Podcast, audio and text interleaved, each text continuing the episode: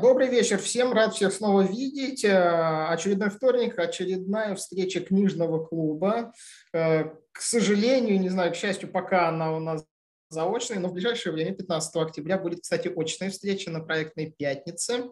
Э, следите за анонсами проектной ассоциации. А сегодня у нас в гостях Роман Матвеев. Роман является бизнес-тренером по развитию управленцев среднего и высшего уровней. Э, может быть, более подробно про себя расскажет в начале э, нашей встречи Роман. И разбираем мы сегодня интересную книгу Максима Дорофеева под названием «Джедайские техники». Э, просто джедайские техники. Тема э, этой книги – это вроде как и про тайм-менеджмент, вроде как и про энерджи-менеджмент, вроде как про достижение результатов, в общем, про все то, что нам помогает э, двигаться вперед и что нам помогает быть более эффективными и более результативными. Я лично эту книгу читал, конспектировал, анализировал, ряд инструментов применяю и в своей жизни. Книга очень полезная, очень классная, и я надеюсь, что те, кто с ней еще не знаком, даже сегодня почерпнут э, много интересного и полезного для себя. Итак, Роман, добрый вечер. Вам да, слово. добрый вечер, Денис. Всем здравствуйте. А, я, собственно говоря, начну. И действительно, мы сегодня будем э, разбирать с вами книгу Максима Дорофеева «Джедайские техники». А, и в двух словах о себе, на самом деле, подробно рассказывать не буду. А, я действительно являюсь бизнес-тренером по развитию управленцев среднего и высшего уровней. А, и книги это вообще мое увлечение. Ну и плюс по профессии, конечно же, необходимо читать книги. Вот э, эту книгу я как раз прочитал в свое время после да, там, других книг по тайм-менеджменту. Книга действительно очень замечательная и позволяет по-новому переосмыслить все те инструменты, которые по большому счету известны. Но об этом чуть впереди, собственно говоря, я расскажу. А, и я так понимаю, там все, кто уже подключились, уже готовы, поэтому я предлагаю не затягивать, а, собственно говоря, перейти к э, обзору книги о ее основных идей. Денис, не против? Да, конечно, Роман, давайте. Ну, зам, замечательно. А я пока спрошу сейчас в чате у всех, э, кто еще какие вообще книги по тайм-менеджменту или связаны с этими темами знает, читал и рекомендует. Заодно посмотрим вообще, э, какой кругозор по этой теме у нашей аудитории. Да, полезно очень будет. А так, план нашей сегодняшней встречи мы, собственно говоря, разберем, а что за обезьяна живет внутри нас, такой вот интригующий персонаж, а, посмотрим, что такое мыслетопливо, вот это energy management, и почему тайм-менеджмент, он помогает, к сожалению, не всем. А также посмотрим обязательно, как приручить вот эту внутреннюю обезьяну, после того, как поймем, кто она такая. И поговорим о том, как опустошить inbox, такой вот специфический термин, и как сберечь вот это драгоценное мыслетопливо. Мыслетопливо. Вот такая у нас сегодня незатейливая план. И сразу же вот как раз вопрос будет в тему тех самых книг, о которых вас сейчас Денис спрашивает, а по, вообще почему многие не справляются с тем, чтобы освоить инструменты тайм-менеджмента. Книг же на эту тему написано предостаточно, инструменты э, тоже по большому счету зачастую уже известны многие, э, есть тренинги и тому подобное. И вот почему же не все справляются с этим а, а, новыми для себя навыками? Для себя этот вопрос задайте, можно сказать, про себя, а я, собственно говоря, прокомментирую. По большому счету, а, что удивительного? Дело в том, что не все хотят а, поднимать свою продуктивность. Осознанно некоторые не хотят ее поднимать, некоторые неосознанно, потому что по большому счету нам, а, можно сказать, удобно прикрывать свою вот прокрастинацию, да, когда мы никак не можем начать какое-то дело делать. А, прикрывать ее, там, например, тем, что у нас очень много работы. А можно и не заниматься каким-то там делом, так как у нас, пожалуйста, стопка работы накопилась. Либо какие-то пожары возникли на работе. Раз, пожалуйста, ими тоже можно прикрыться. Вот э, такая не очень э, приятная причина может быть э, мешать освоению инструментов тайм-менеджмента. Это такой самый, ну, можно сказать, криминальный вариант. Есть второй менее криминальный вариант. По большому счету, есть же мы себя, как люди, считаем себя очень умными иногда. И в результате переоцениваем свои способности к осознанному мышлению, свои интеллектуальные способности. Нам кажется, что и без всяких там э, премудростей, инструментов тайм-менеджмента мы сами себя настолько хорошо можем контролировать и организовывать, что нам вот эти новые инструменты тайм-менеджмента особо не нужны. Мы очень такие осознанные люди. И вот когда мы себя переоцениваем, что называется, то в итоге тоже попадаем а, в ловушку того, что не можем на самом-то деле себя а, самоорганизовать. Вот такие две основные причины. Поэтому, когда мы с этими причинами сталкиваемся, мы зачастую, когда приходим на новый какой-то тренинг, либо беремся в новую, новую книгу в свои руки, мы зачастую хотим чего? Это получить новые какие-то знания, новые фишки, потому что старые нам там не помогли. А, и это на самом деле не, неправильно, потому что причина не в том, что нам не хватает знаний, а в том, что мы вот по вот одной из этих двух причин, либо какая-то, может быть, третья есть, мы эти инструменты просто-напросто не используем. Поэтому э, цель вот этой книги Максима Дорофеева, да и нашего сегодняшнего занятия, э, встречи, заключается в том, чтобы по-новому как-то переосмыслить свои знания, понять эти знания и начать все-таки действовать наконец-то, чтобы выполнять важные для нас дела. Вот так бы я сформулировал цель, которая вот как раз в книге тоже озвучена. И как раз начнем с такого интригующего вопроса, а что же обезьяна живет внутри нас? Если вы эту книгу не читали, то вот такой замечательный персонаж там присутствует. Я, так как тема звездные, э, джедайские техники ассоциируется со звездными войнами, то я вам сразу же персонажа предлагаю Чубаку. Она тоже, он тоже ассоциируется вот с обезьяной. А, так вот, в нашей голове живет замечательный мозг. А, зачастую он сталкивается с такой дилеммой, что есть одновременно важные дела, которые нужно успеть делать, и есть какие-то срочные дела.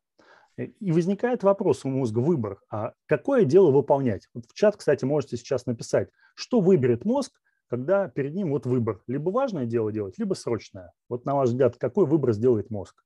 Там в чатик можете сейчас сразу же написать, две секундочки, а я отвечу. Так, итак, кто что выбирает, важное или срочное? Ну, либо что-то третье, то есть не запрещено выбирать э, третье, четвертое, пятое, десятое. Друзья, кстати, как-то не очень активны в чате, я так смотрю.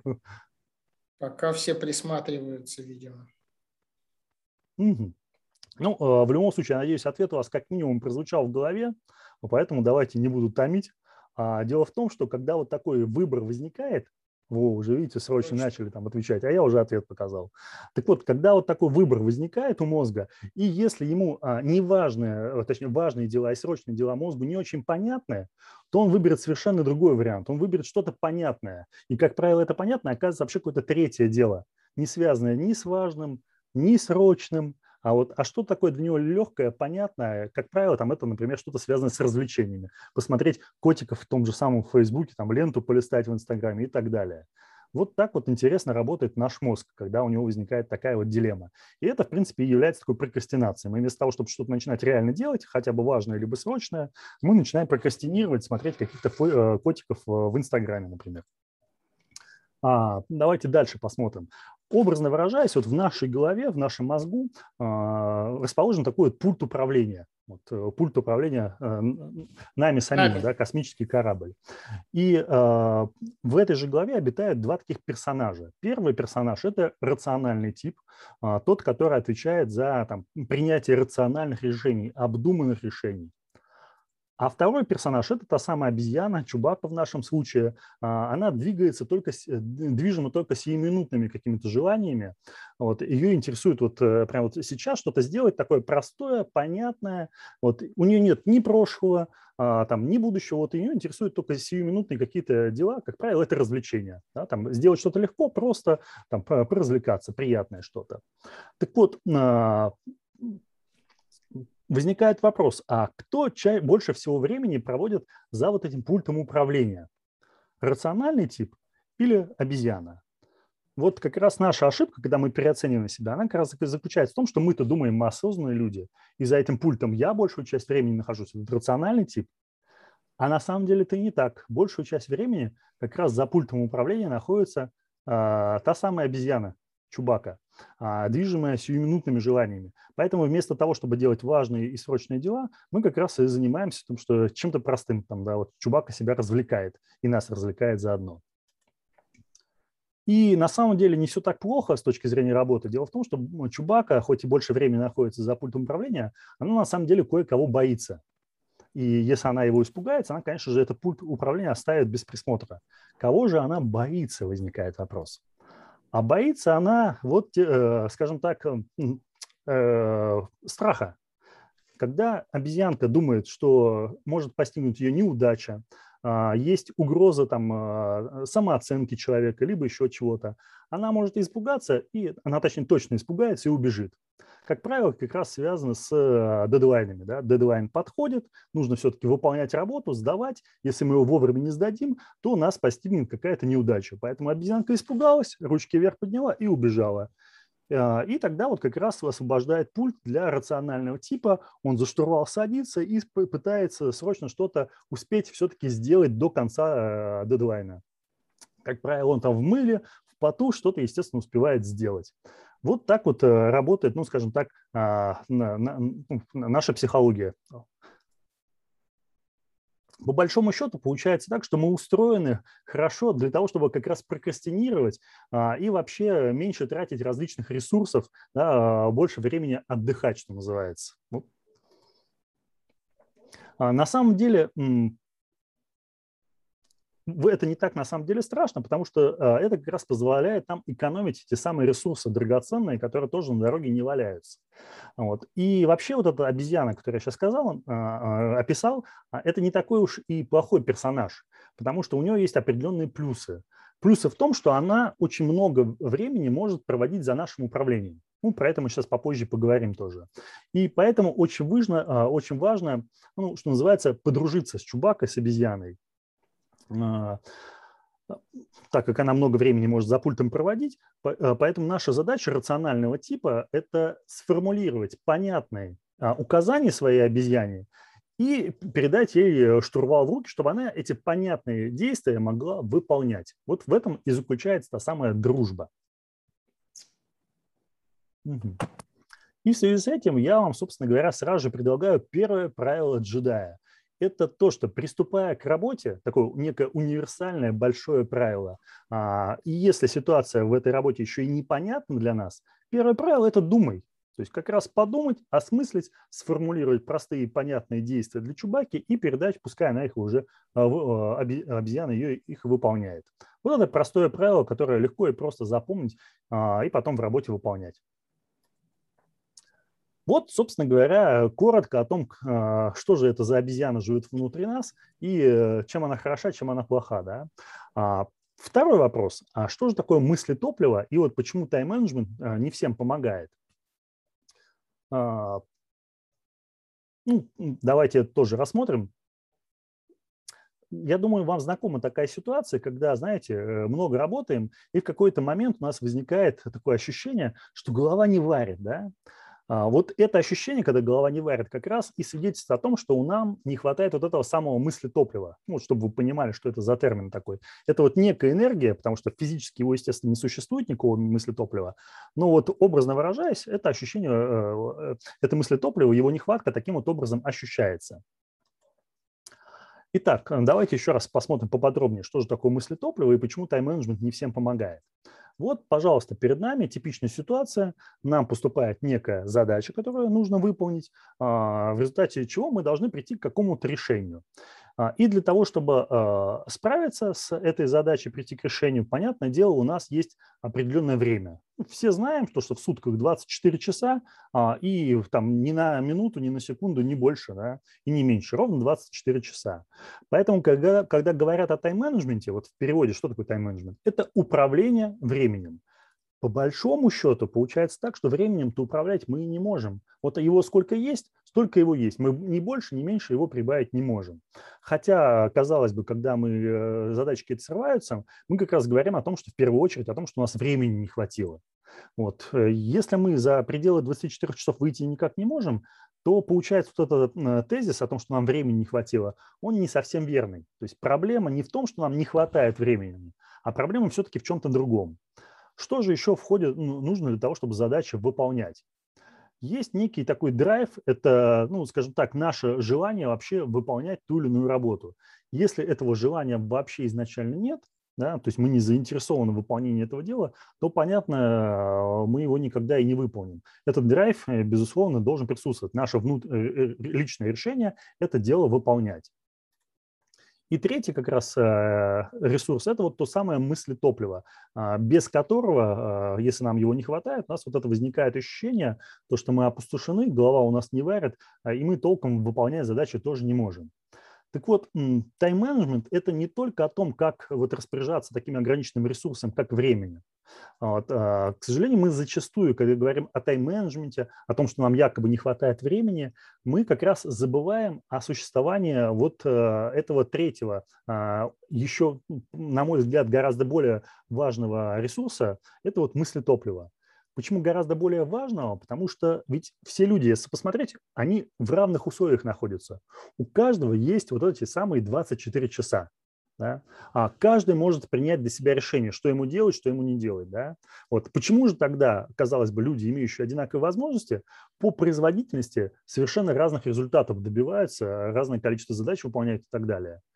Вот. Это как раз э, можно объяснить тем, что они по-разному распоряжаются тем мыслетопливом, которое у них э, есть э, внутри них. Вот как раз об этом Максим Дорофеев очень много пишет в своей книге, и мы сейчас тоже рассмотрим. Итак, мысли топлива – это вот та самая энергия, энергия, которую мы расходуем на наше мышление. А если его, соответственно, там мыслительные процессы, понятное дело, они требуют много этого мыслетоплива, и если нам его не будет хватать, то мы уже, ну, мозг, что называется, отключается, наше мысли, мышление, можно сказать, отключается. А раз оно отключилось, то за штурвалом оказывается та самая чубака, которая, которой много энергии не нужно, которая, пожалуйста, может э, легко э, там, заниматься чем-то таким не ресурсозатратным.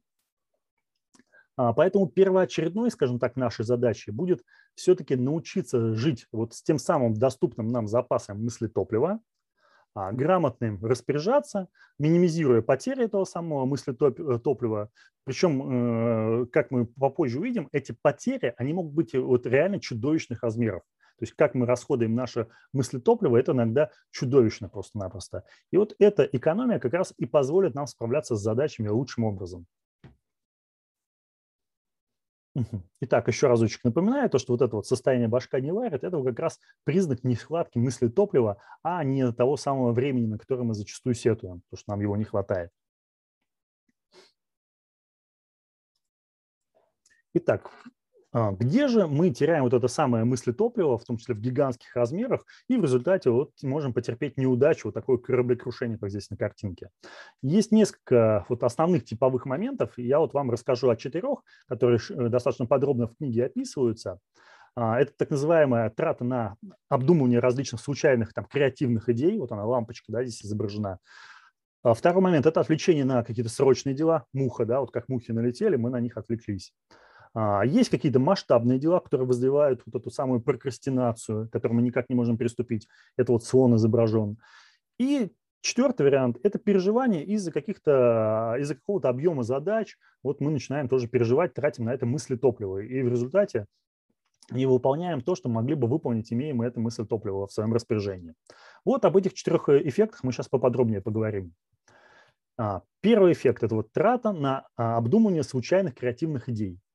А, ну, вот перед вами такой вот, скажем, график. Это дело в том, что по большому счету наши мысли, в том числе креативные, они ведь как появляются? Они живут у нас глубоко в подсознании. А, вот за чертой, вот если посмотрите, да, вот время она как раз разграничивает. Вверху это осознанная часть, внизу это наше самое подсознание. Вот там эти мысли, мы их не осознаем, но они постоянно там шевелятся, что-то с ними происходит. И в какой-то момент раз, что называется, лампочка зажглась, а, нас осенила какая-то очередная креативная идея. Это как раз она попала в зону осознанности. Мы на нее отвлекаемся, начинаем а, ее обдумывать, и в этот момент, когда мы начинаем обдумывать, естественно, мы тратим то самое драгоценное мысли топлива. Как показывает практика, долго, естественно, мыслить достаточно сложно, это трудозатратный процесс. Поэтому мы вот так чуть-чуть помыслили, потом отпустили на время эту задачу, она опять уходит в подсознание. Если мы с этой задачей ничего не сделали, то через некоторое время она опять из подсознания выскакивает и опять отвлекает нас, э, тратя наше мысли-топливо драгоценное. Вот так оно, собственно говоря, расходуется на вот эти вот обдумывания, а, в том числе одной и той же креативной идеи, с которой мы по каким-то причинам ничего не делаем. А, следующий вариант – это эффект, когда происходит отвлечение на новые срочные дела, вот эти самые мухи. А, тоже, если посмотрите, вот такая картинка перед вами, есть а, дела, которые постоянно на нас валятся, одно, второе, третье, четвертое, пятое, шестое вот здесь на картинке. И так как дел очень много, то что происходит? Мы фактически начинаем делать только то, что поступает в данный конкретный момент. Вот оно желтым здесь отмечено. То есть только срочные дела. Вот те, которые поступили прямо сейчас, мы их э, начинаем ими заниматься. Если мы что-то в этот момент не успели вообще э, даже приступить к этому делу, либо начали, но отвлеклись на вот это вот делание другого срочного дела, то оно опускается в приоритетах все ниже, ниже и ниже. И в итоге э, дела, там, которые мы там еще только не доделали, они будут доделаны когда-нибудь, а те дела, к которым мы даже не приступили, мы, возможно, вообще никогда не сделаем. Вот такой вот режим работы получается. То есть мы делаем только верхние уровни, э, верхние уровни дела, которые вот только сейчас поступили. Про остальные, соответственно, забываем.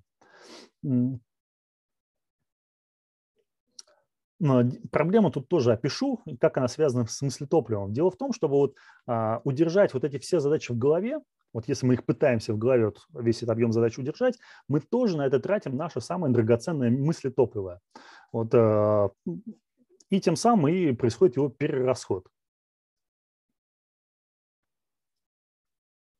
Третий вариант – это вот масштабирование какого-то дела, а, масштабные какие-то дела, которые вызывают у нас прокрастинацию.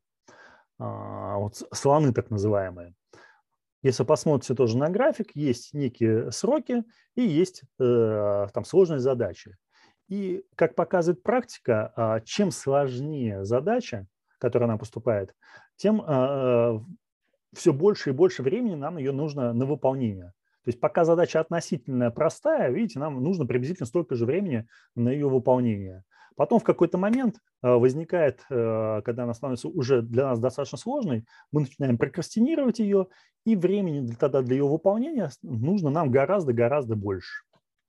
Вот такая вот нелиней, нелинейная получается зависимость сложности задач а, и сроков, которые нужны для ее выполнения. А, естественно, вот такую прокрастинацию, на вот эти, э, скажем так, обдумывание этой масштабного дела, переживаний по этому поводу, это все требует вот этого самого драгоценного мысли топлива, которое мы опять-таки а, тратим для подготовки в данном случае, да, чтобы начать наконец-то приступить а, к этой задаче, настраиваем себя да, на ее выполнение. Мысли топлива растратили. Ну и последний, четвертый вариант – это переживания из-за каких-то ну, большого количества там, задач, либо объемных задач и так далее. Да, вот когда нас наваливается, наваливается, наваливается, мы в итоге делаем даже меньше, чем могли бы. А делаем в том числе по той причине, что у нас опять возникает прокрастинация, только вот здесь, если посмотреть, несколько таком в обратном э, эффекте, то есть мы а, вместо того, чтобы начать делать, начинаем просто-напросто переживать, тратить на это вот это самое драгоценное мысли топлива. И наша производительность в итоге а, падает, получается, чем больше задач, тем ниже, ниже наша производительность. Такой вот интересный эффект. А, и это получается вместо того, чтобы э, вот сфокусироваться на каком-то одном конкретном деле и его все-таки довести до конца. Мы в итоге вот тратим все это на переживание. Вот основные четыре таких вот эффекта, а, куда уходят э, мысли топлива. Исходя из этого у нас появляется второе правило джедая замечательное, а, которое гласит о том, что в процессе выполнения задач очень ва- важно экономить мысли топлива. Да? А если мы этого не делаем, поддаемся тем или иным способом на, вот эти э, ловушки э, нашего мышления, то мы это мыслетопливо растратим. Поэтому нам надо позаботиться о том, чтобы его сэкономить. Попозже, э, естественно, расскажу, как это сделать, и в книге это тоже подробно описано. А, ну и еще такой вопрос. А что еще может привести к вот этой самой катастрофе а, Какие еще есть важные нюансы? А, это еще четыре момента дополнительных вам расскажу. Во-первых, мы еще по своей сути не всегда правильно оцениваем сроки выполнения работы. Да? Есть так называемый эффект а, выпрямления. Также есть неправильная оценка сроков в связи с другим уже эффектом, который называется сжатие. Плюс в книге описан эффект, называется он бракованный день, и мыслительный процесс коровы. Сейчас, я думаю, это вообще непонятно, да, о чем, если вы книгу не читали. Поясню, не пугайтесь. Да, да Максим Дорофеев, у него так много там интересных и оригинальных выражений в книге, да, которые да, да. Да, неподготовленному слушателю кажутся каким-то бредом просто. Я даже их здесь посокращал специально некоторые, перефразировал. А, итак, что же такое неправильная оценка сроков выполнения, а именно выпрямление? Что же это такое? Дело в том, что а, человек, когда оценивает сроки выполнения какого-то, в том числе проекта, да, в проектах очень часто нужно оценивать сроки выполнения задач, и мы закладываем резерв времени на выполнение этой задачи. То есть вот задача требует, а вот сейчас вот первый стол вот темный какое-то времени, да, а, объективно требует, а мы, когда его, его пытаемся предугадать, мы закладываем дополнительный да, резерв времени, ну там на какие-то форс-мажоры, например. А вот. И в чем момент? Дело в том, что нам в итоге мы заложили резерв, нам кажется, что мы успеем вовремя, поэтому начинаем приступаем к этой задаче позднее, чем могли бы к ней приступить. И в итоге вот тот резерв, который мы закладывали на форс-мажоры, мы его в итоге тратим не на форс-мажоры, а на том, чтобы вот э, прокрастинировать. Ну, прокрастинацию, по сути, начальную. Да, ну, начальную прокрастинацию. И вот происходит выпрямление сроков, они становятся еще больше, да. Изначально задача одно время требовала, мы запланировали больше, а потратили еще больше. Вот такой вот интересный эффект. А, другой эффект – это тоже неправильная оценка сроков выполнения, но здесь уже происходит сжатие.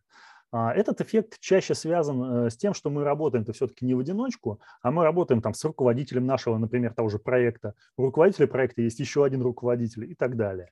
Что здесь происходит? Опять-таки есть задача, на решение которой некое время нужно. Да? Понятное дело, что в момент оценки этой задачи никто этого не знает, но здесь вот э, нарисовано, чтобы было понимание мы, а, как исполнители грамотные, можем очень много времени потратить на обдумывание этих сроков, да, и их оценить, например, очень-очень точно. Вот план 1 – это наш план, а, который мы ну, вот сами оценили очень-очень точно. Даем, соответственно, этот план вышестоящему руководству, а оно, как бывает, что делает с этими сроками? Оно их режет режет иногда, ну, сильно не задумываясь о, о том, э, там, э, что вы э, потратили время на то, чтобы его реально посчитать. Им кажутся эти сроки там, завышенными почему-то, да. Они его, например, режут в два раза. И э, в итоге, по факту, так как времени было дано очень-очень мало катастрофически, то сделать вообще ничего толком, мы пытаемся в это время уложиться, толком ничего сделать нормально не можем, и потом на переделки различные – тратим гораздо больше времени, чем могли бы а, да, сделать э, без этих переделок. Вот такой вот интересный эффект. Максим Дорофеев, кстати, э, гораздо более подробнее про него рассказывает. Он э, описывает, как в корпорациях, ну, откуда этот эффект берется, как в корпорациях он происходит. А, ну, время у нас есть, могу в двух словах тоже описать. А, то есть почему так происходит, почему руководители режут сроки. Дело в том, что они изначально, когда вы им подаете там, ваш просчитанный срок, они к этому сроку, возвращаемся к вот к этой картинке, они что делают? Они прибавляют свой какой-то срок, да, пытаются заложить форс-мажоры, передают этот увеличенный план вышестоящему своему руководителю. Тот еще к, к этому плану еще добавляет срок. И в итоге, когда а, конечный срок доходит до лица принимающего решения, ему кажутся эти сроки уже вообще нереально раздутыми. То есть он не понимает, откуда это, как эта простая задача может требовать такие огромные сроки.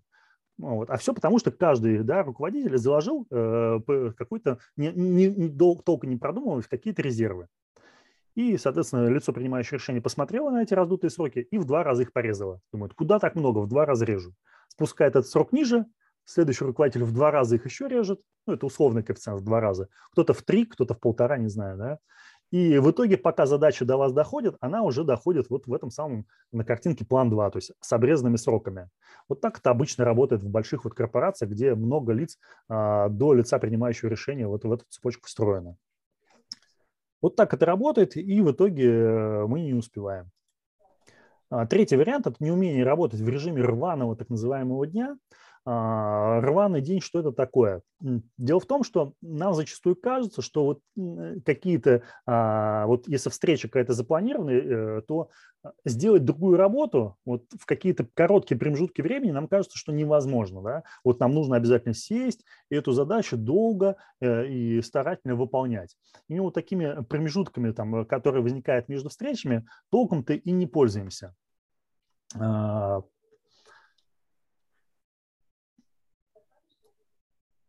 Получается, получается вот, что когда на нас вот эти задачи, помните, сыпятся, а, мухи так называемые, да, а, то между ними все равно-то есть какие-то определенные промежутки. А мы, работая в режиме постоянно только над решением этих задач, эти промежутки в итоге осваивать-то и не можем. Это вот и называется неумение работать в режиме рваного дня. Ну и четвертый момент остался, это как раз неумение удерживать свое внимание на текущей задаче. По большому счету это очень тесно связано с предыдущим эффектом, эффектом рваного дня. Мы очень часто переключаем свое внимание да, а, там, с одной задачи на какую-то другую и тратим свое внимание на обдумывание того, а, там, что произошло в прошлом, что может, может там, произойти в будущем. А, мало того, мы тратим вот на, такие переключ... на такое переключение, там, на это переключение драгоценное наше мысли топлива. И мало того, что мы эту мысль топлива тратим, мы еще и тратим свое время на решение вот этой задачи здесь, сейчас, а, и еще и на какое-то бесполезное времяпрепровождение. Вот такие вот колоссальные происходят потери времени, времени и того самого мысли топлива. Вот. А, это вот все четыре вот дополнительных эффекта. Итак, давайте подведем итоги такого большого блока. А, по большому счету, вот это наше а, быстрое рефлексивное так называемое мышление, оно используется чаще а, медленного осознанного. Да? Быстрое рефлексивное – это вот та самая обезьяна, а медленное осознанное – это вот э, рациональный тип. Быстрое рефлексивное мышление используется чаще переключение на осознанное мышление, оно требует усилий. То есть, чтобы переключиться, начать что-то думать, для этого нужно потратить то самое мысли топлива. Да? И вообще мы, по большому счету, получается, переоцениваем свою способность а, вот переключаться и использовать свое осознанное мышление в моменте. То есть мы его переоцениваем. И осознанное мышление, оно все-таки как таковое, когда мы все-таки переключились на него, оно требует гораздо больше мысли топлива. Это надо, естественно, учитывать. И э, вот эта память, которая тоже задействована в э, том, чтобы держать в голове у себя какие, какие-то там задачи, например, какую-то информацию, она все-таки ограничена. И для ее вот э, запоминания, чтобы перевести эту а, информацию из краткосрочной памяти в долгосрочную память, нам нужно тоже как раз включать медленное мышление, а значит тратить большое количество энергии. И последний вывод, чтобы подчеркнуть вот эти идеи основные. А, ну, есть еще такой эффект, как эффект ложных воспоминаний, когда многое из того, что вот э, было заду, забыто когда-то, оно нами додумывается и придумывается, э, чтобы восполнить вот пробелы в наших, собственно говоря, воспоминаниях. Это тоже вот мешает качественно выполнять наши задачи. Ну и вот итоговая мысль всего э, всех этих э, моментов, очень важно все-таки понимая вот эти все нюансы, э, принять себя таким, какими мы, естественно, являемся. И вот эти наши сильные стороны, способность той же самой обезьяны работать большое количество времени без трудозатрат, научиться эту сильную сторону использовать и в то же время компенсировать ее недостатки, да, там особенности, вот те э, особенности мозга, которые мы сейчас э, разобрали, э, их тоже компенсировать. Компенсировать с помощью, прежде всего, специальных программ, потому что нас, наш мозг, наш интеллект не способен, как правило, справиться самостоятельно с этими проблемами. Нужны специализированные программы, специальные программы. Вот теперь тогда и поговорим уже о том, как приручить обезьяну а, и какие у нас там ну, конкретные программы озвучивать не буду, но а, вот те возможности, которые будем описывать, они есть, конечно же, в программах различных. А начнем с тех практик, э, которые позволяют сэкономить наши драгоценные мысли топлива. Их тоже будет вот четыре. Это, соответственно, мы можем минимизировать повторение мыслей. Помните, да, нашу креативность, вот эту, которая мысли возникают постоянно, новые идеи. Мы можем минимизировать повторение вот этих мыслей. А также можем минимизировать вредные переключения, потому что все это требует энергии затрат. А, плюс еще есть возможность а, приступать к работе немедленно. Для этого можно начинать с так называемых первых шагов. И очень важно, чтобы не нервничать, не переживать, очень важно научиться доверять своей системе организации работы. И вот, а, чтобы реализовать вот эти все, собственно говоря, практики, есть, скажем так, универсальный алгоритм действий, а, называется он в книге «Цикл а, Дао». Ну, вот я здесь его чуть переназвал, там э, «Дао обезьяна» он называется, что-то такое. А у меня вот «Дао джедая тайм менеджмента». Ну, одно и то же по большому счету. Главное не название, главное шаги. первый шаг мы уже с вами говорили, это всегда думать. То есть первый шаг мы обдумываем. Это самая верхняя часть нашего цикла, она помогает нам правильно формулировать задачи, она позволяет там, проводить обзоры системы хранения информации, а, там, списки задач, проектов там, а, и правильно использовать внешние хранилища информации, там, смартфон какой-то, либо тетрадку, кому что удобнее. И вот по результатам вот этого самого обдумывания мы, в частности, можем а, уже принимать какие-то решения, что с этим делать. И, например, а, поняв, что с этим делать, мы можем уже а, пополнять свой список задач, то есть переходить к второму шагу. А, Причем этот список задач очень важно будет, мы сейчас про это будем говорить, формулировать таким образом, чтобы э, эти задачи понимала обезьяна наша внутренняя. То есть мы формулируем именно для нее задачи. Ну и на третьем шаге, вот когда мы уже сформулировали мы эти задачи для обезьяны, мы допускаем ее к пульту, и она эти задачи начинает выполнять. А, в автоматическом режиме, что называется.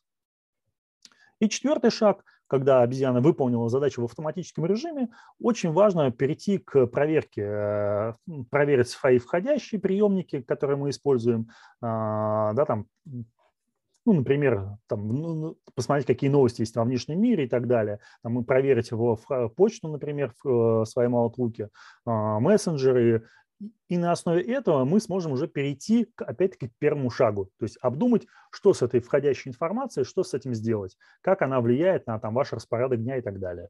Вот такой вот универсальный механизм.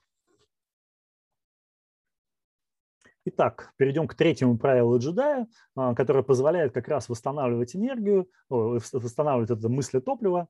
Это правило называется «восстанавливайся», регулярно причем. А, ну, правило вроде как понятно, но что, в чем здесь загвоздка? Дело в том, что в реальной работе, понятное дело, задач настолько много может приходить, то что э, и они могут вызывать, соответственно, стресс у нас. Так вот, а, о чем говорит Максим Дорофеев э, в своей книге? Он говорит о том, что правильно функционировать, это что это значит? Это значит кратковременно испытывать вот этот самый стресс, а, физические нагрузки, либо вот мыслительные нагрузки в случае интеллектуальной работы – и вот после этих кратковременных нагрузок обязательно позволять себе, своему организму восстановиться. Почему именно такой нам алгоритм важен? Потому что а, если мы его не соблюдаем, а, у нас другие варианты тогда будут доступны. Ну, например, вот посмотрим на первую картинку.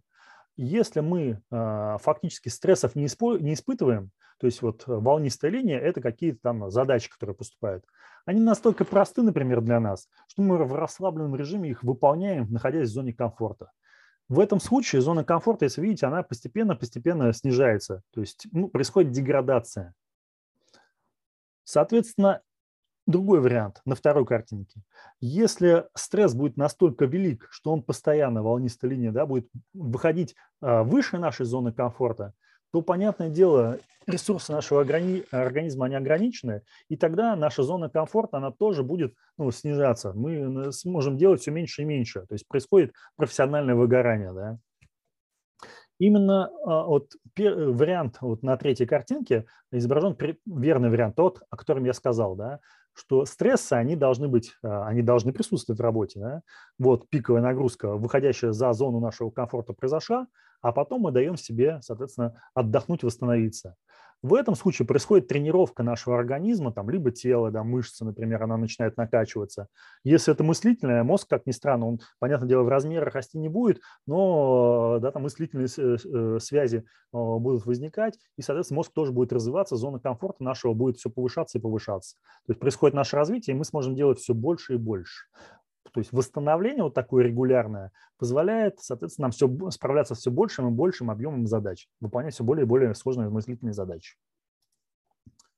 Итак, отдыхай, как я вас призываю всех отдыхать после периодов вот такой нагрузки, чтобы как раз повысить свою выносливость к стрессу. И очень важно, об этом много Максим Дорофеев пишет, во время отдыха это все-таки избегать так называемых суррогатов отдыха. Ну, вот у вас на экране видно, что это такое. Понятное дело, что иногда мы хотим расслабиться там, с помощью выпивки, это суррогат, нехороший способ восстанавливаться. Либо вот постоянное перепровождение, времяпрепровождение в смартфонах.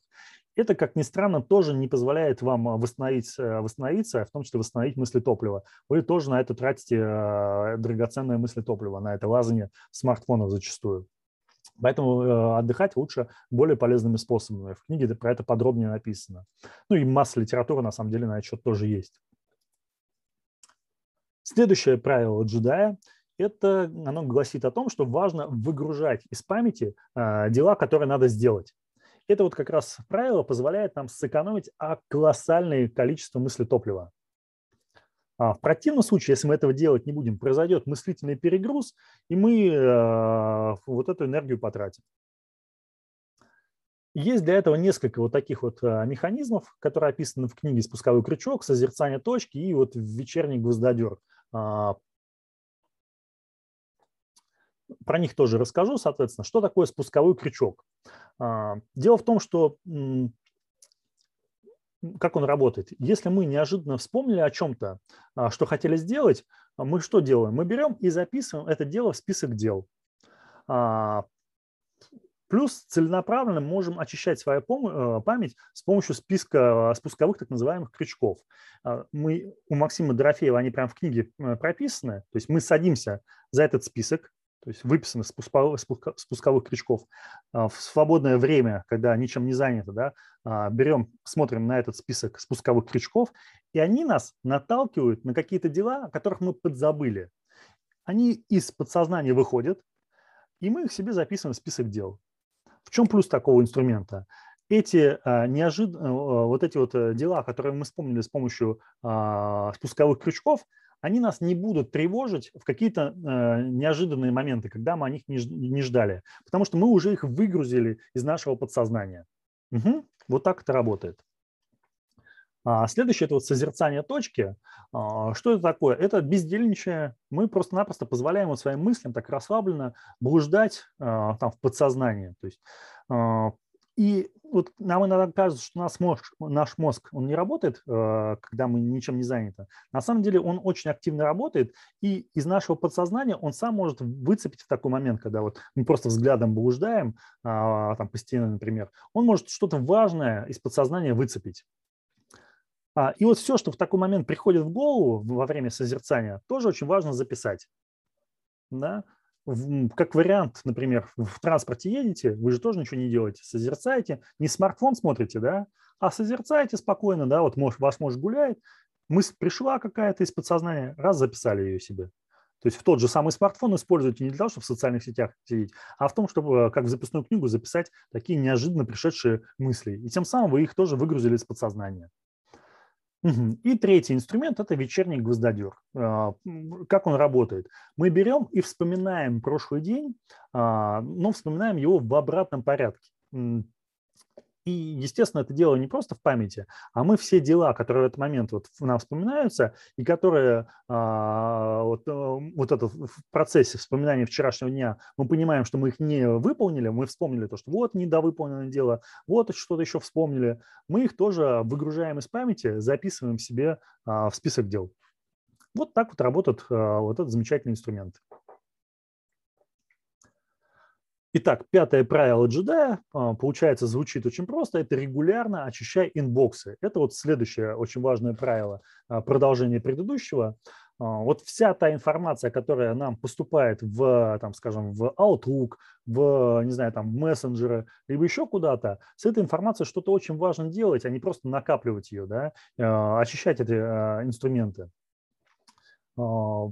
Ну, например, да, повторюсь, у нас есть почта, есть там блокнот, рабочий стол, а, мы эти э, ресурсы проверяем постоянно и переносим информацию из них в какие-то другие места а, для хранения этой информации более систематически, которые организованы. Ну, давайте покажу вот на следующей картинке. Какие у нас есть способы обработки входящей информации. Вот э, обработали почту, обработали там э, другие источники входящей информации, и мы всю ту информацию, которая там есть, мы э, можем классифицировать на четыре типа. Есть, во-первых, задачи какие-то, да. А задачи – это четкие, понятные действия, понятные вот в этой самой обезьяне нашей внутренней. То есть их можно прям брать и делать, что называется. То есть вот такие задачи мы переносим, там, например, в список дел. Да. Есть дела, Дела – это какие-то более крупные а, там, а, куски, скажем так, активностей, какие-то более крупные проекты, над которыми еще нужно подумать, а, и это обезьяна, естественно, с ними не справится. Для их обдумывания нужен вот тот самый рациональный тип. Вот такие более крупные дела и проекты мы переносим там в другой, то есть это уже не список будет задач, это уже там, другое хранилище этой информации.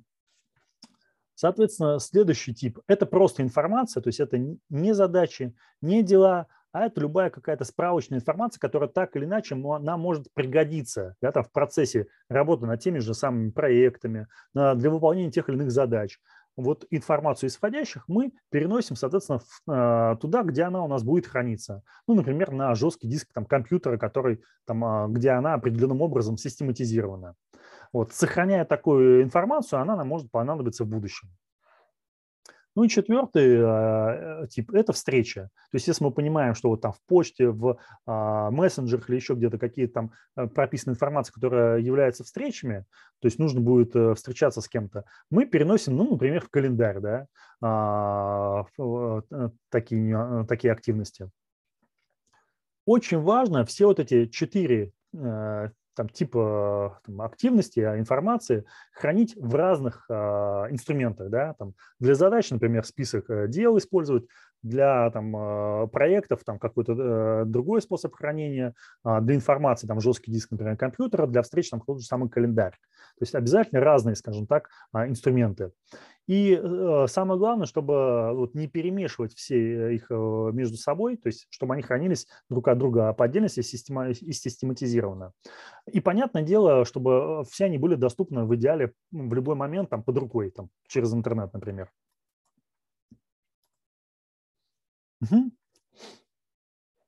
Следующее правило джедая – это шестое, звучит так. Правильно формулируй задачи. Вот, к примеру, когда мы чубаки формулируем задачи, то их очень важно сформулировать так, чтобы они ей именно были понятны, а там, не наши рациональные сущности. А, почему это важно, сейчас разберем. Потому что вот когда на нас дела, что называется, наступают, когда их очень много, то ну, нам в этот момент, когда мы в моменте их анализируем, мы можем а, понимать, что мы хотим сделать. Записали, если себе их в такой неконкретной формулировке, вот на автомате, что называется – то потом вот эта незавершенная пока задача, когда мы к ней вернемся, прочитаем формулировку, она нам может быть уже непонятна спустя какое-то время, потому что мы уже подзабыли, а что я там, э, собственно говоря, имел в виду. И нам придется вспоминать, там, ломать голову, тратить на это мысли топлива, опять-таки, а что я там, собственно говоря, имел в виду. Поэтому мы формулируем задачи, понятно, именно не рациональному типу, а этой самой а, обезьяне, чтобы потом не надо было вспоминать, а что же надо было, э, собственно говоря, сделать. Есть несколько критериев, которые вам в этом помогут. А, вот они перед вами перечислены все. А, что, первый критерий – это а, запишите себе конкретно, а что именно нужно сделать. Обязательно формулировка в идеале начинается всегда с глагола, причем в неопределенной форме. И когда вы этот глагол формулируете, то описываете первоочередное действие, которое приведет к конечной цели. То есть не конечную цель описываете, а первоочередное которое, какое-то действие, которое потом, потом вас в череде этих дел приведет к конечной цели. И лучше, чтобы эту задачу можно было выполнить там, секунд за, о, минут за 30. Вот это критерии. Давайте покажу а, несколько примеров, чтобы было понятнее. Да? Ну, например, а, вот хочется себе записать а, встреча в понедельник такую короткую, казалось бы, простую задачу встречи в понедельник, но она здесь не сформулирована с нарушением вот этих самых критериев. Если вы ее сформулируете по критериям, она будет звучать иначе. Вот более конкретно, понятно обезьяне, как будет звучать а, эта же задача. Например, позвонить Васе и спросить, удобно ли ему встретиться в 12 часов в понедельник. То есть тогда вам, когда этот понедельник наступит, не нужно будет ломать голову, а что же я имел в виду, когда себе записал встречу в понедельник, а кому я там хотел, с кем хотел встретиться. Все, пожалуйста, у вас сформулировано таким образом, что ваше объединение понятно, а, во сколько, с кем а, нужно встретиться а, и, собственно говоря, что спросить. Да? Следующая задача – Коля, например. Мы так коротко сформулируем Коля, потому что в моменте нам понятно, что мы хотим от Коли, когда мы это хотим и так далее. Пройдет какое-то время, и мы можем уже забыть, что мы имели в виду. Поэтому опять-таки формулируем правильно по критериям.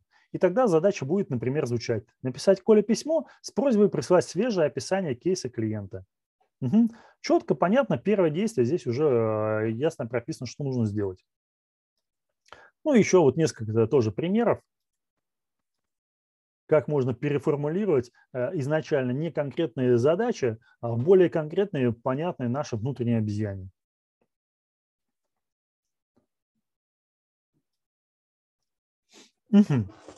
Ну, раз мы правильно формулируем задачи для себя, то в любых там э, ситуациях, когда мы взаимодействуем с коллегами, особенно по проектам, то, понятное дело, есть задачи, которые мы поручаем кому-то другому. И здесь есть тоже несколько очень важных правил, которые помогут справляться лучше с задачами. Это, во-первых, ставить задачи письменно, очень важно. Почему важно, я думаю, понятно, потому что наша память, она много информации в голове не держит, и исполнитель может забыть, кого мы о чем-то там попросили, да и сами мы об этом там 10 раз успеем забыть. А, поэтому письменно, письменно ставим задачи.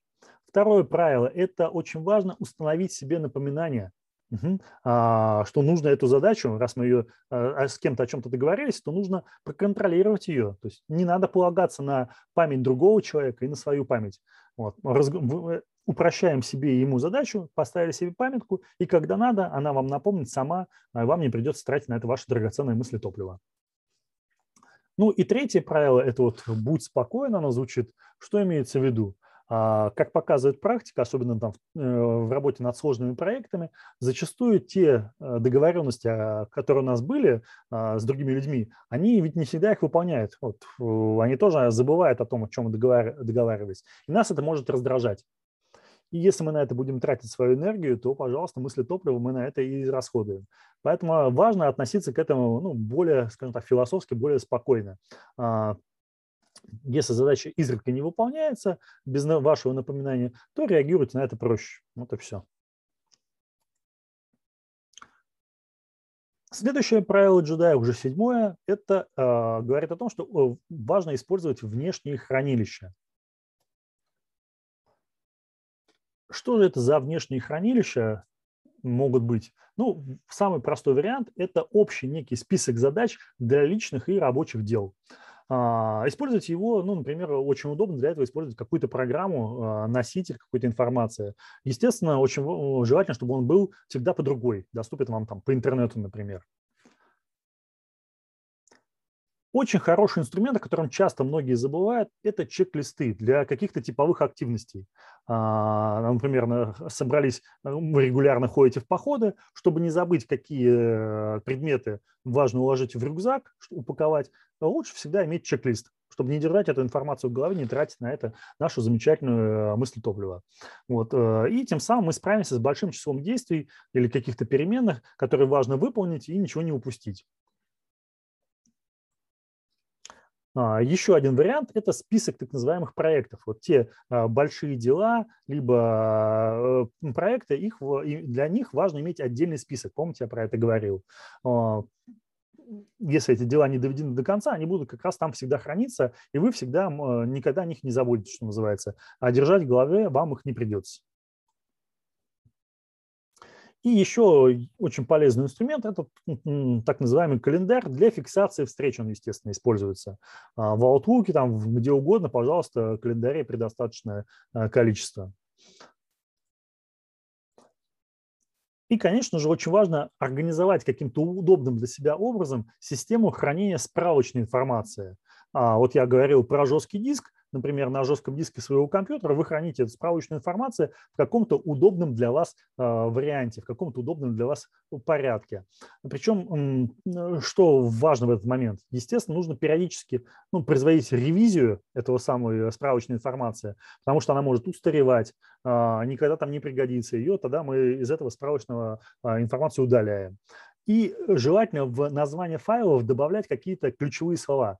А, ну, чтобы потом а, система могла их легко найти, чтобы вам не, надо было ключевые слова как-то а, ну, там подбирать. То есть вы заранее их себе формулируете. В название папок, файлов их добавляете. Ну и последнее остается, это так называемый инкуба, это я уже сказал, это инкубатор идей. Инкубатор идей – это как раз вы записываете туда все, что вам приходит в голову именно в качестве идеи.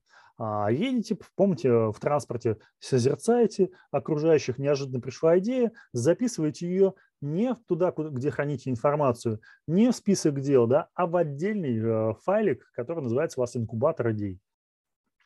Соответственно, это место у вас будет, потом вы к нему возвращаетесь, прорабатываете и уже решаете, переносить это в список дел, не переносить, или это проект какой-то будет, а, или это вообще идея вам покажется какой-то пустой, да, в моменте она вам показалась классной, а через неделю кажется уже пустой, вы можете ее вообще удалить тогда из э, инкубатора идей. Ну что ж, а, соответственно, восьмое правило джедая, оно говорит о том, что регулярно важно проводить обзор вот этой самой системы, а, посмотреть, а все ли источники входящих вы обработали, а, все ли задачи в списке дел вы уже выполнили, может быть, что-то еще нужно выполнить и так далее. Проекты тоже посмотрели в список ваших проектов. Те проекты, которые там, они активны еще, они актуальны уже еще, или их там надо уже почистить. То есть это, естественно, нужно будет обязательно делать. Ну и девятое правило джедая, э, которое позволяет тоже а, уменьшать вредные переключения, а, оно так и звучат. Это уменьшай вредные переключения. То есть а, ведь мы на это переключение, как я уже говорил, тратим свое мысли топливо, потому что там, чтобы вернуться к своей прошлой мысли, нужно будет вспомнить, а что я там делал, что это, на каком моменте я остановился и так далее.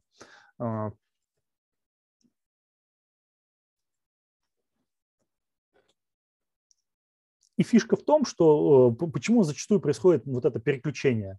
Мы иногда уверены, святы, причем иногда уверены, то, что мы такие настолько способные люди, что обладаем вот этим замечательным свойством, которое называется многозадачность. Да? Либо в корпоративной культуре у нас принято говорить о том, что есть многозадачность. Так вот, Максим Дорофеев отлично этот миф развеивает в своей книге, то, что на самом-то деле, конечно же, многозадачности как таковой не существует. Ну, я думаю, вы издра... вот просто логически тоже прекрасно представляете, то, что в один момент можно, естественно, выполнять только одно какое-то дело. Ну, все это прекрасно понимают. И если у вас параллельно есть какие-то проекты, которые вот не выполнены, и вы держите в голове, то есть в этот момент пытаетесь удержать э, фокус внимания не на чем-то одном, а еще в голове держите второе, третье, четвертое дело, все это вам кажется многозадачностью, а на самом деле это снижает вашу а, эффективность. Для этого даже... переключаемость как таковая. Да, да, да. да. Для этого даже специальное исследование проводилось, где для решения там а, каких-то определенных дел посадили группу испытуемых, те, которые никогда не практикуют многозадачность, вот эти практики многозадачности, и те, которые вот практикуют эти практики. И как оказалось, люди, которые считали себя многозадачными, регулярно применяли эти практики, они а, справились гораздо хуже с а, задачей, чем вот те люди, которые никогда этого не применяли. Поэтому вот эта многорукость – это, конечно же, ну, некоторый миф. Соответственно, как можно э, снизить вот этот правило, это понятно, да, снижай э, переключение, а как этого добиться? Есть несколько инструментов для этого. Вы, во-первых, можете отключать спокойно лишние оповещения и напоминания, да, в смартфонах тех же самых, поотключали, они вас не отвлекают, элементарный способ. Можете минимизировать бесцельное времяпрепровождение в информационной помойке, это и опять-таки о наших любимых смартфонах, да, как не посмотришь, люди постоянно сидят в смартфонах, а если вы ну, к ним так привыкли, что вот не можете обходиться без смартфонов, лучше себе хотя бы поставить задачу прямо в календарь, когда вы будете этим заниматься. Да, выделить себе конкретное время, как задачу себе это поставить. Вот. А, ну и с этим же тоже связано. Мы любим, естественно, важно отдыхать, а, важно развлекаться, и лучше себе ставить это именно в список задач. Прямо задачу себе такую ставить. А также вообще мы делаем то, что нам удобно делать. Поэтому самый такой э, простой способ а, а,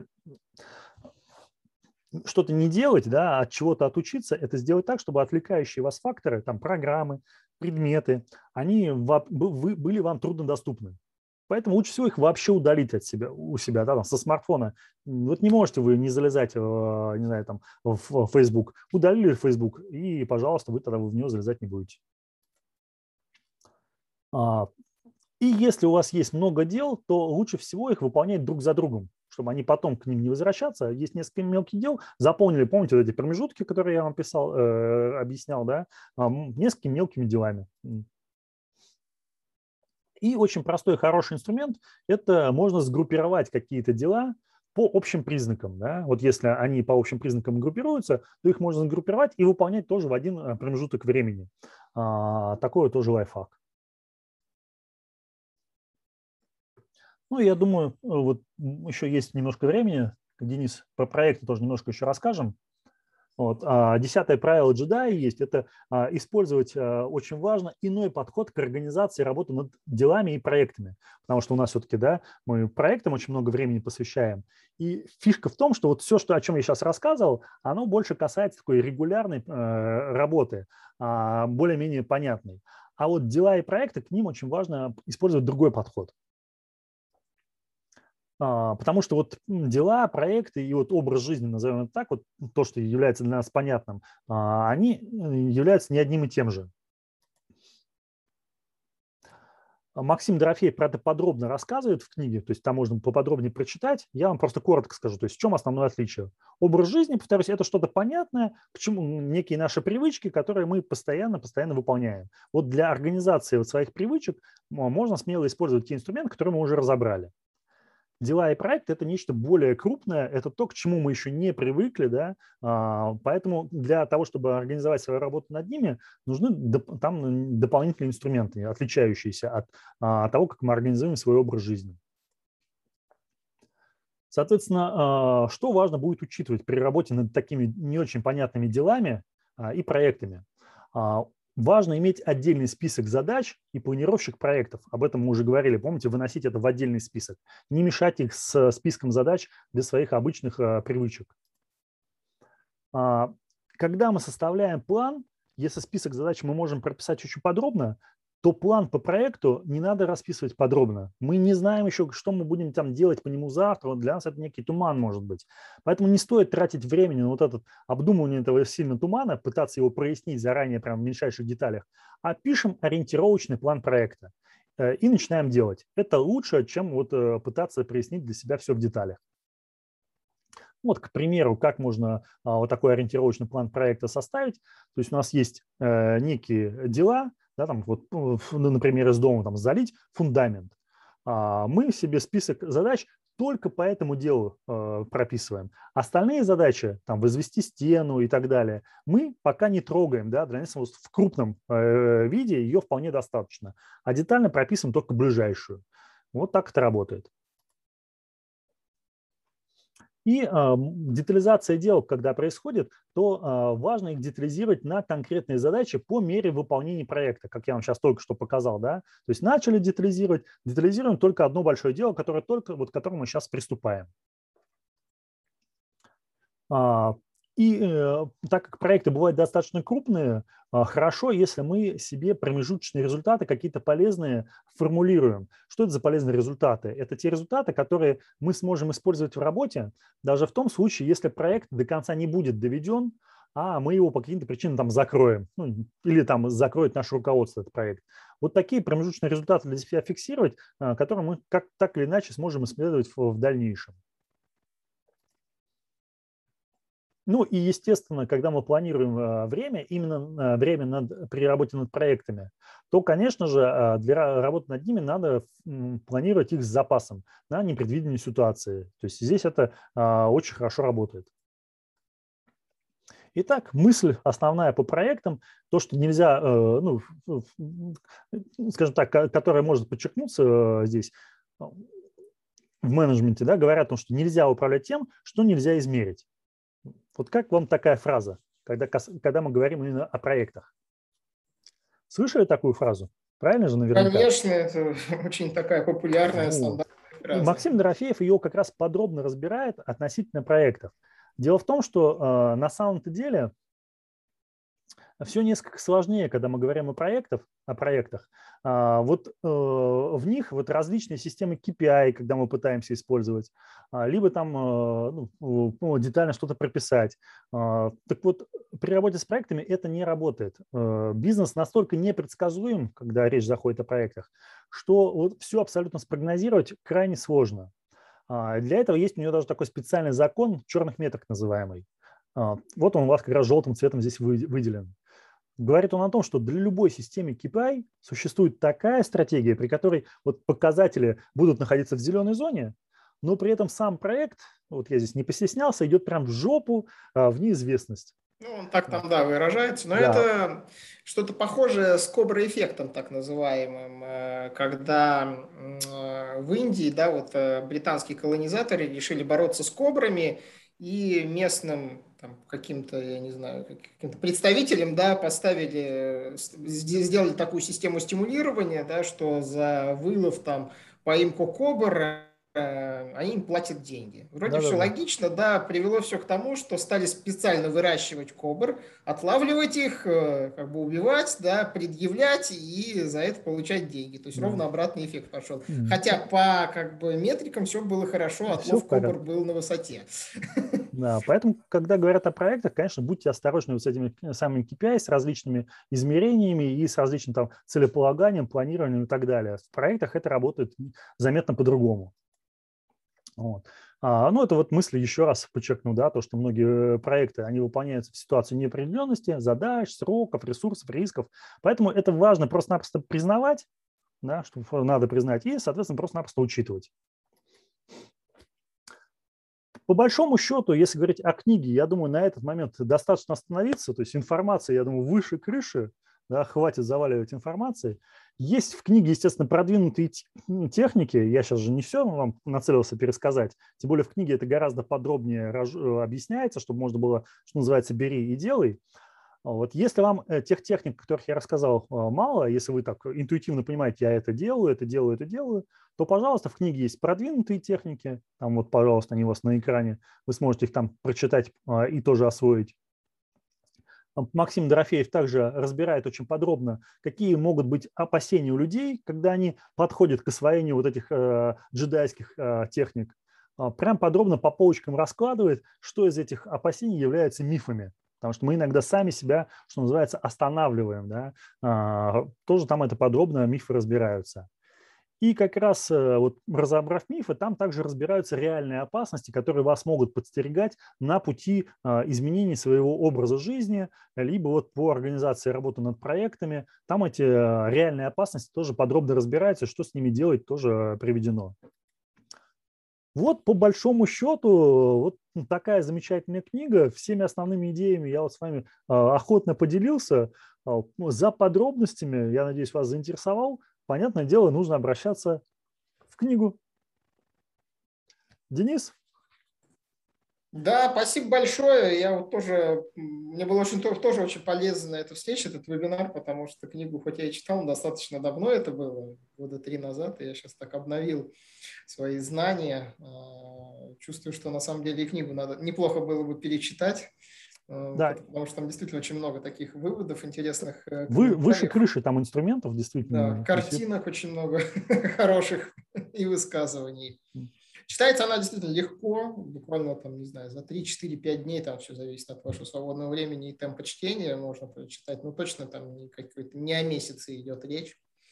Вот. Ну, судя по тому, что количество участников, э, которые у нас были где-то на десятой минуте э, вебинара, как раз максимальное, и количество участников сейчас примерно такое же, да, вебинар может считать удавшимся, то есть никто не отваливался, все слушали